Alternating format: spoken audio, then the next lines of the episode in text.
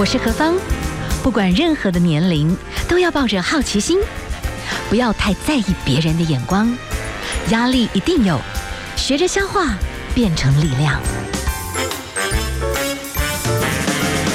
幸福有方，提供给您幸福的配方，成为一个更好的自己。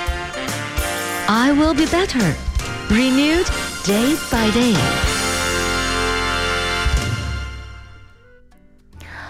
迎所有的朋友们继续回到我们 FM 一零二点五幸福广播电台幸福有方的节目，我是幸福 DJ 何芳。好，我们第二小时呢，我们连线访问到的继续是一位杰出的台湾女性的故事。我们连线访问李慧珍小姐来跟我们谈一谈，她这一生当中都和阅读、和文字非常非常的有关系，而且她非常非常喜欢这样的工作。但是到了一个年岁，他做了一个改变哈，虽然还是这个领域，可是我觉得心境上是不一样。现在开始在做一个推广阅读的计划——独角兽计划。好，我们现在呢邀请我们的来宾李慧珍小姐。Hello，您好。嗯，何芳好，各位听众大家好。是，您很喜欢您的工作，算是乐于工作的人吗？应该算是吧，算是蛮喜欢的。是，好，在您的人生过程当中，其实就以职场来讲。据说您在二十五年的上班族生涯当中，你不快乐的日子不到半年，好棒哦！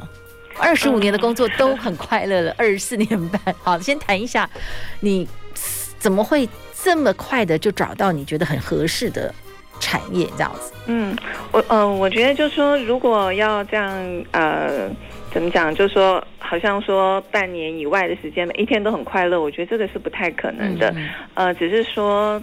总体来讲，基本上我都还蛮喜欢我的工作。但是工作当中所谓的喜欢，并不是说哦，它就是很轻松，然后很就说没有什么挫折，这个倒不是。嗯，有时候哦，譬如说我在我第一本书《成为自由人》里头有提到，有时候其实我觉得是因为跨越了一些困难跟挑战，得到了自信跟成就感，那也是快乐的来源。嗯，所以我觉得我喜欢我的工作。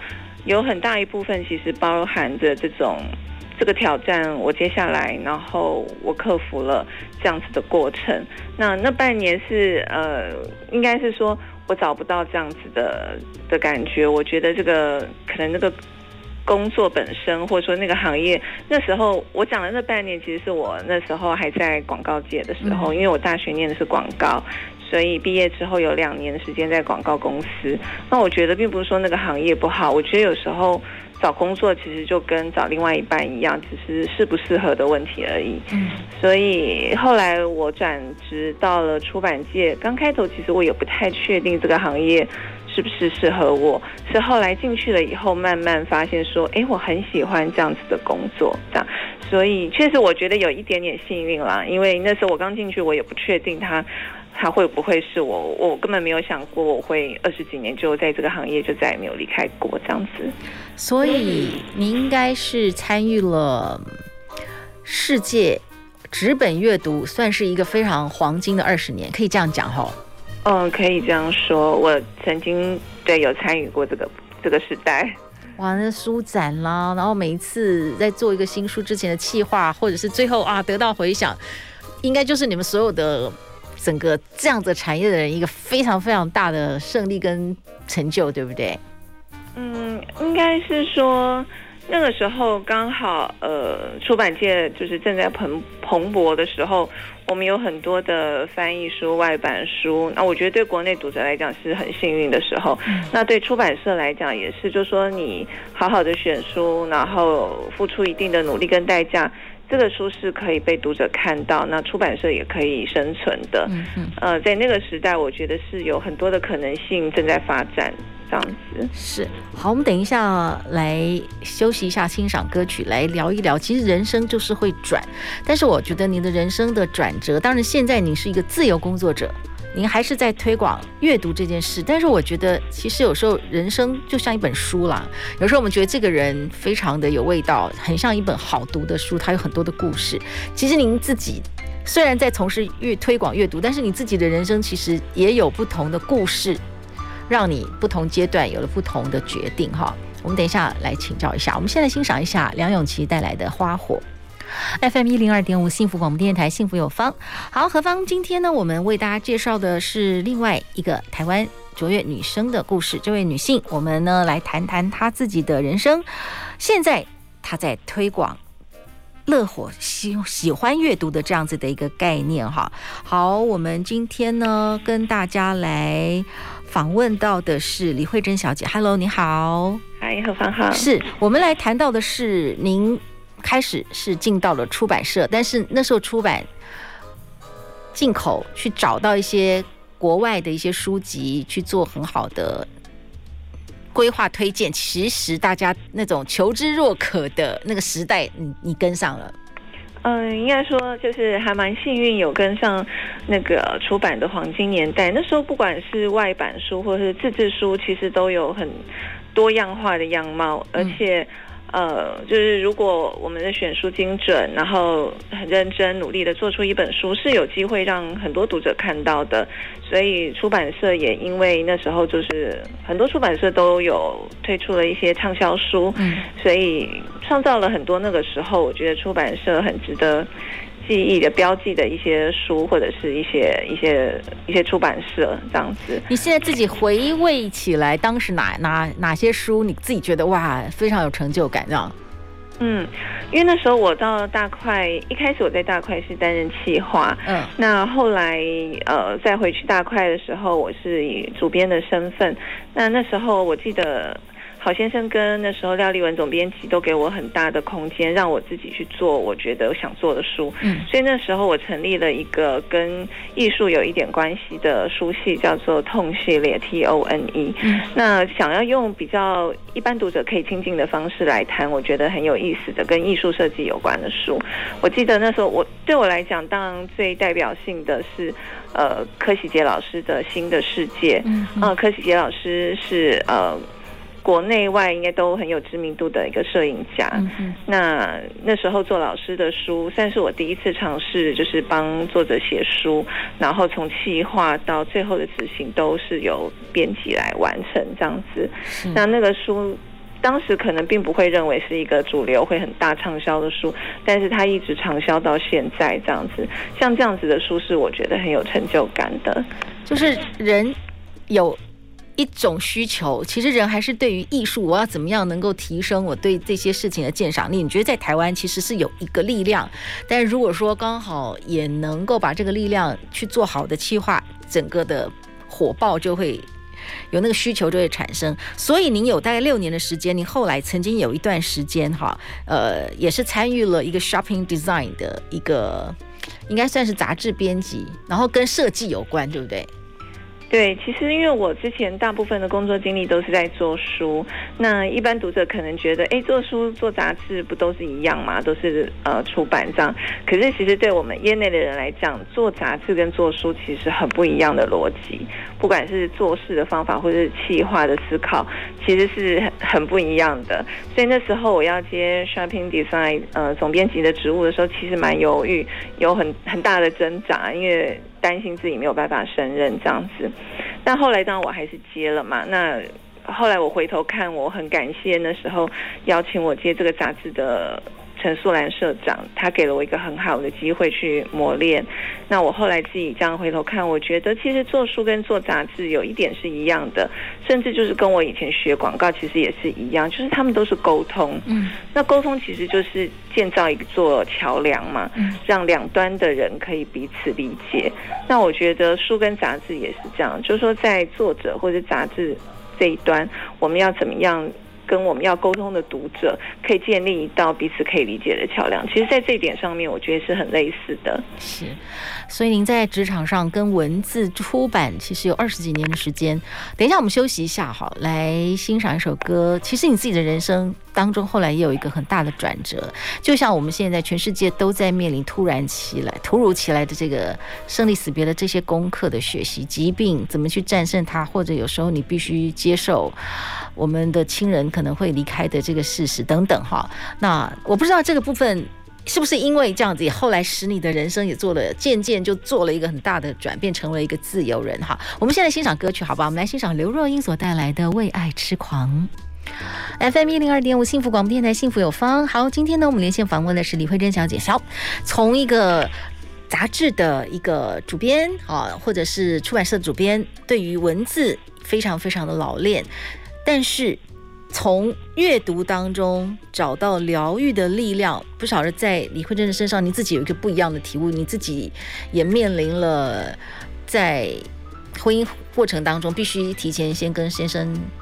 说再会的这个经历，嗯，呃，我去年出版一本书叫《给未来的读者》啊，里面就是分享了所有我觉得我自己在阅读当中我看到的很珍贵的部分。嗯，那也是为什么我一直想要推广阅读。我觉得阅读可以带给我们很多的呃力量。那一方面，另外一方面，我觉得阅读也可以扩展我们的世界。嗯，呃，我书里面有举一个例子，就是。因为我们每一天都会用网络嘛，我们每一天都会用 Google 去搜寻。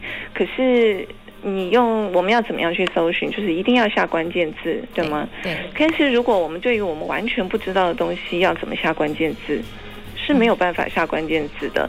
所以我觉得这件事情很有趣，就是说网络看似非常浩瀚，可事实上我们仔仔细去检视，其实我们每一天所用的所。在网络上面使用的可能其实是非常小的一部分而已，嗯，所以我觉得为什么我们我说书店很重要，就是你一去书店的时候，你就可以立刻跟很多不同的世界连上线，嗯，你会知道别人有这样子的经历，你会知道哦，有这样的可能性，有这样子的生活观存在，嗯，所以我觉得网络很方便，但是并不代表它可以完全取代我们在其他途径上面所学到的东西。所以这个是我一直想要跟大家沟通的。那我自己的生命经历，我我确实觉得有很多时候低潮的时候，都是有一本书拯救了我。嗯，哦，就像刚刚讲的，呃，有时候我也会跟年年轻人分享。就你现在遇到的任何的挫折或困难，你都不会是古今中外第一个遇到的人，对不对？所以一定有很多前人的经验可以给你参考。就算没有办法给你立刻的解答，至少他会告诉你，你可以从不同的角度去想，或者是说有什么方式可以让你从现在的这个困境当中去脱困。我觉得一定有很多方式，看我们自己要不要自救而已。嗯哼，呃。您的先生因为生病六年的时间就过世了，所以曾经有一段话，我觉得也蛮感动的。我不知道说这也是你从阅读当中得到的力量吗？说怀念一个人的方式不是哀叹，而是要把他的精神活在自己的血肉里。从此怯懦的时候去学习他的勇敢，痛苦的时候回想他对我和儿女的女儿的爱，用那样的眼光来爱自己。这个是你自己很深刻、很深刻的体悟。嗯，对，这个是我自己的体悟，因为我觉得可能，嗯，就像之前刚刚还节目还没开始的时候，何方有跟我闲聊，呃，我觉得其实生命给我们的这些考验，有时候其实我们没有太多的选择，嗯，就是你要怎么去跨越，那其实就是看自己。那我自己在成为自由人里面，在回溯这段经历的时候，我有写到。其实仔细想，其实问题没有那么复杂，其实就是两个，其实我们就只有两条路嘛。一个就是我这样讲，可能很多人会觉得，哎，怎么这么？但这也是我真实的想法。我觉得就是两条路，一个就是你要不就是积极的死，要不就是积极的活。是，就我们还有别的方式吗？其实没有，因为我觉得活得要死不活，其实你自己很痛苦，你也会拖累别人。那对我来讲，我最不希望就是成为别人的累赘。所以我只有一个，我只有一条路，就是那我要积极的活。那要怎么积极的活？就是你亲爱的人离开，一定会在你心里面造成一个很大的洞，对不对？那要怎么积极的活？对我来讲，呃，就刚刚您讲的那一段话，就是我写在书里那段话，是我自己找到的积极的方式，就是样那样用那样子的方式，我就不会觉得。呃，有一个人从我生命中永远的离开，而是我们还是可以用不同的方式，我们还是有某种连接，在我跟我女儿的生命当中，她其实不会缺席，这样子，对。然后，如果我可以把我自己活得更精彩，就是连他的份一起活，那我也更有机会去让别人记住说，曾有一个我自己觉得很棒的人存在这个世界上。那我用我的方式让大家去认识他，这样子。是。好，我们今天访问到的是资深的出版界的达人哈，现在是独立的工作者，也是独角兽计划的发起人。我们等一下哈，休息一下，待会儿呢就继续请李慧珍来跟我们聊一聊啊，这个工作相谈室，这也是您经营的一个应该算工作室嘛。好，我们等一下这个整个部分，请您来跟我们分享。我们先休息一下哦。继续回到我们的节目哈，FM 一零二点五幸福广播电台，幸福有方。我们今天提供的幸福配方是一位女性朋友，她的人生在职场上面，还有她人生在人生中场休息的时候，她做了一个转弯转折，我觉得都不容易哈。我们今天呢连我们连线访问的是李慧珍小姐，她是一位很资深也非常专业的文字的相关的企划的达人哈。我们可不可以继续请教您？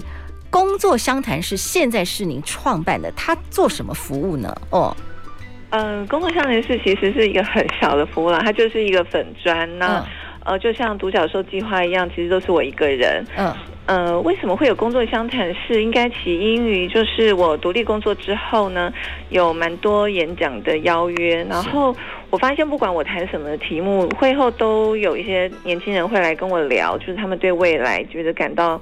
很茫然这样子，然后也因为我有一两个顾问的工作，也是常常会跟年轻的工作者对话嘛，嗯，我就发现，哎，其实年轻人遇到的状况，就是他们遇到的问题，其实都蛮像的。嗯，那有一些话，我就发现说，哎，我好像要经常的说，那当然我也很感谢他们会。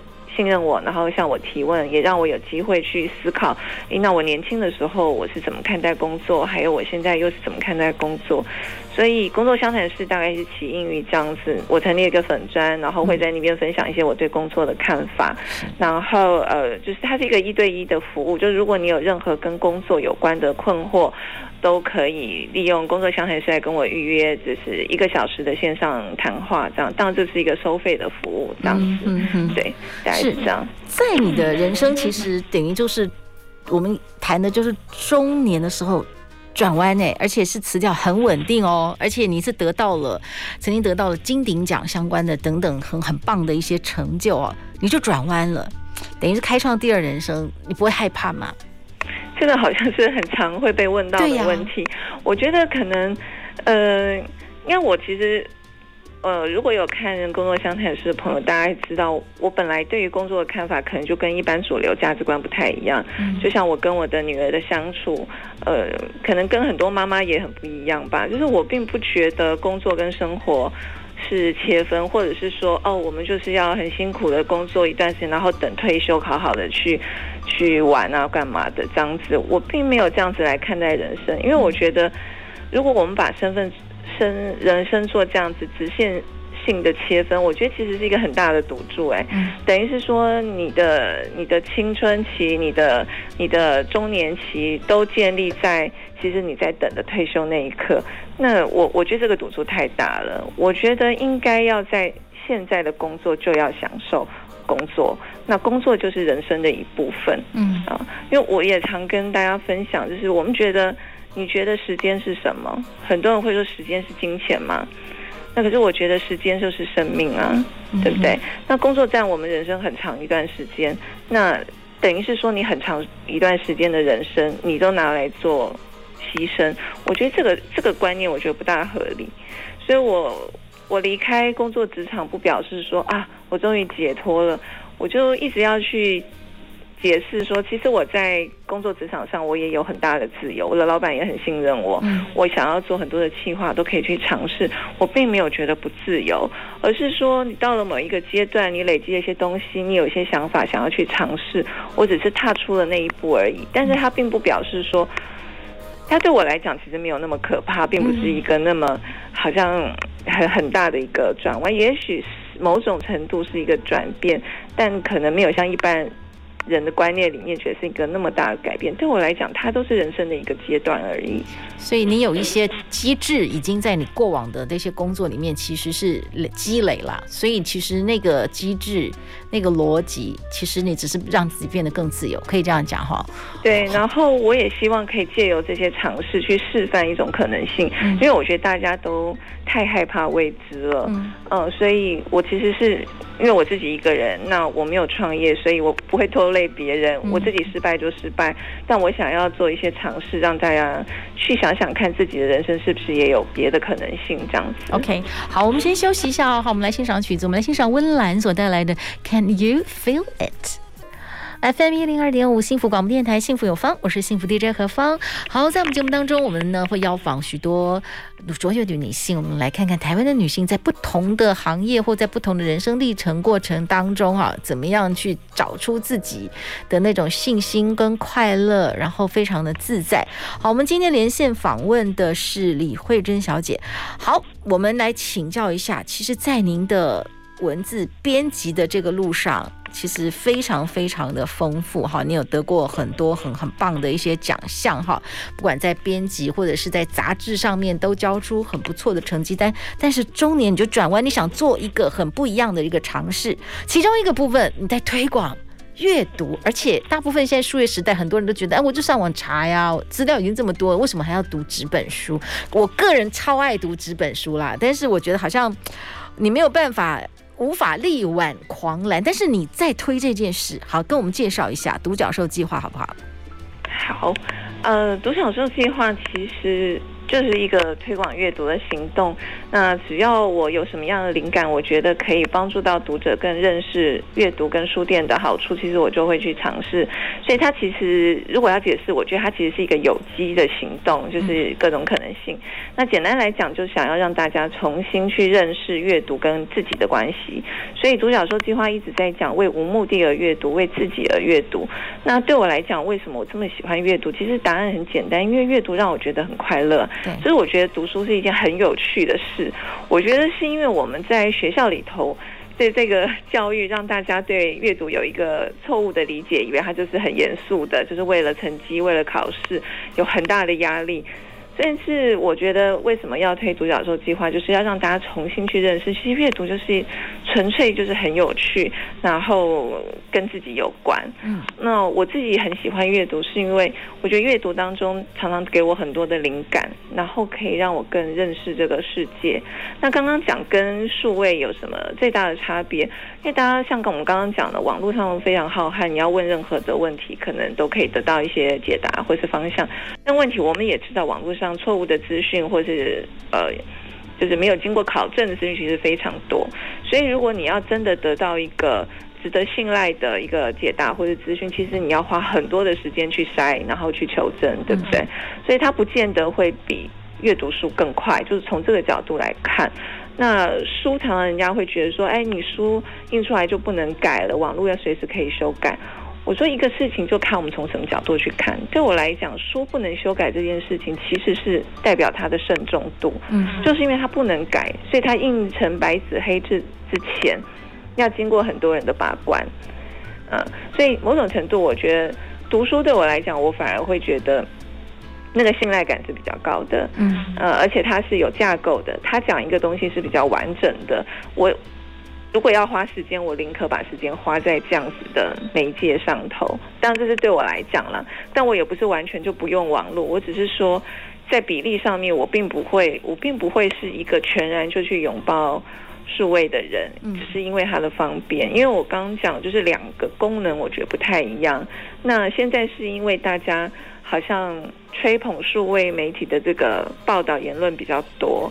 因为它代表了某种科技的进步嘛，那书被认为好像是就是比较落伍啊，或者是夕阳产业。我觉得是因为现在这样子的这个有某种观念上面不平衡，所以我希望可以多谈一点纸本的好处，但是它并不代表就说我就是要舍弃数位的阅读这样子。是，就纸本书籍的推广，你你的方式会是怎么样？你怎么跟朋友呃去？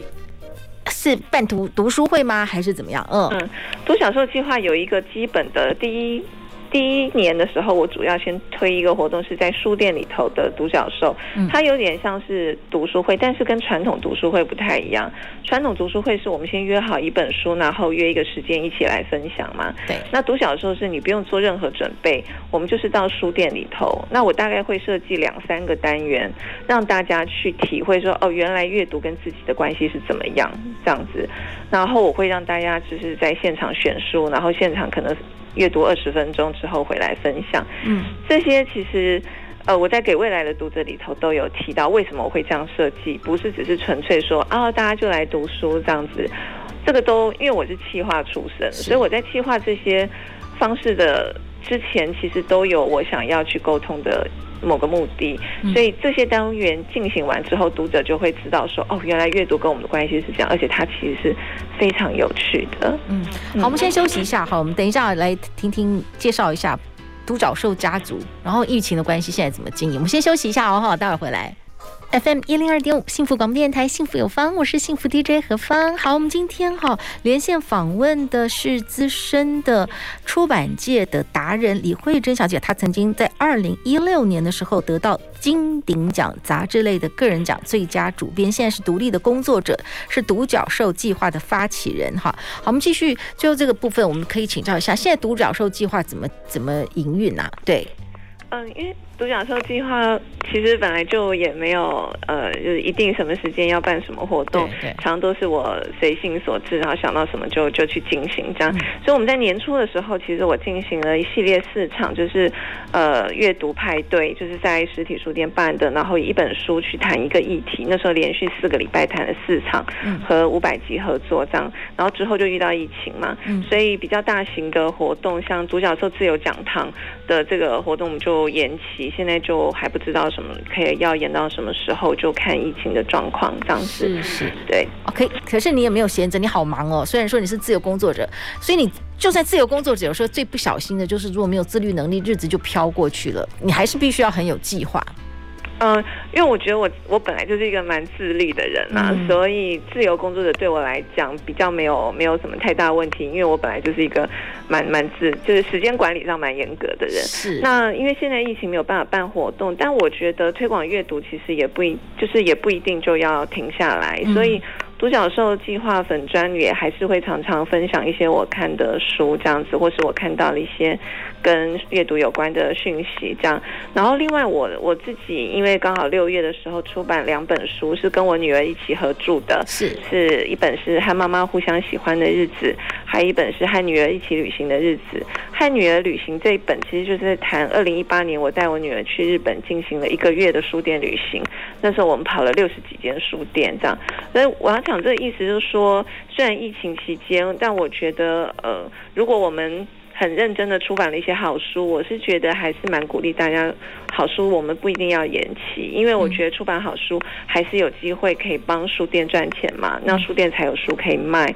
那我觉得这段时间其实也是一个考验，就是如果变成线上的话，我们要怎么推书？我相信出版社、书店跟作者一定都可以想出一些新的方式，也许它就是很适合现在这个新的时代来来尝试。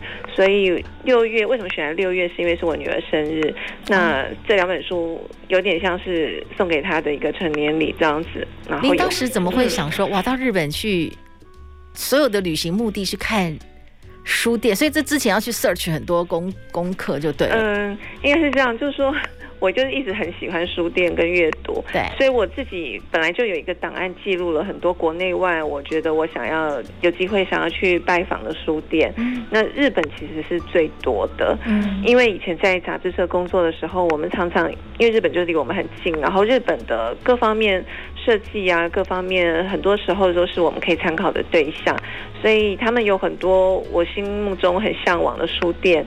那而且因为那时候我帮台北一个一间书店当顾问，我心里面其实就很想要去看看日本这些实体空间他们是怎么经营的，所以有一个这样子的想法，对，然后就带女儿一起去，就是和妈妈互相喜欢的日子，你觉得让你最感动的，或者是最后你的，我想应该呈现就是你们的幸福嘛，对不对？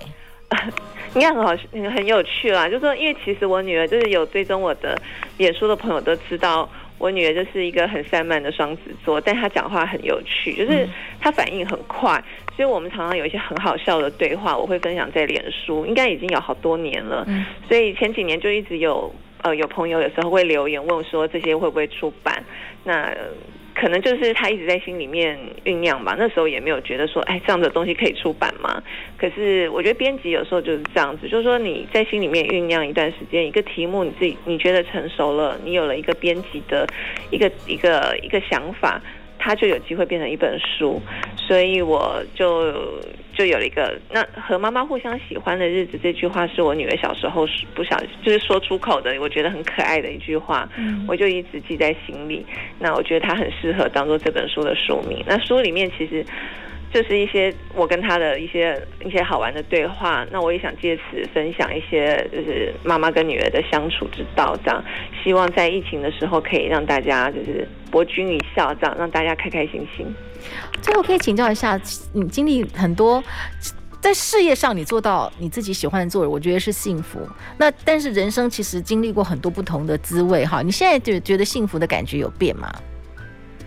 幸福的感觉有变吗？我觉得一直在体会幸福吧。嗯，我觉得人生不同的阶段、不同的年纪，可能对幸福的定义跟感受都会不太一样。嗯，那我觉得这这件事情本身也是幸福的，就是他们有一个固定的模样，你总是可以去活出新的定义来。呀，非常好。六月份大家都觉得好像停滞，但是你用了一种新的方式跟大家对话，也许这也是一种疗愈，阅读带来疗愈，right？这也是你告诉我们的，right？好，好，我们今天非常谢谢我们今天台湾的一个女性的力量。另外一个故事呢，又告诉大家喽。非常谢谢我们今天的出版达人，我们的李慧珍小姐，跟我们来谈谈你自己的这个推广阅读的计划。非常谢谢你。最后呢，就在张美琪的这首《原来我们都是如此平凡》在这个乐音里面跟大家说再会。非常谢谢慧珍您跟我们的分享，谢谢，谢谢，谢谢，谢谢各位听众，拜拜，拜拜。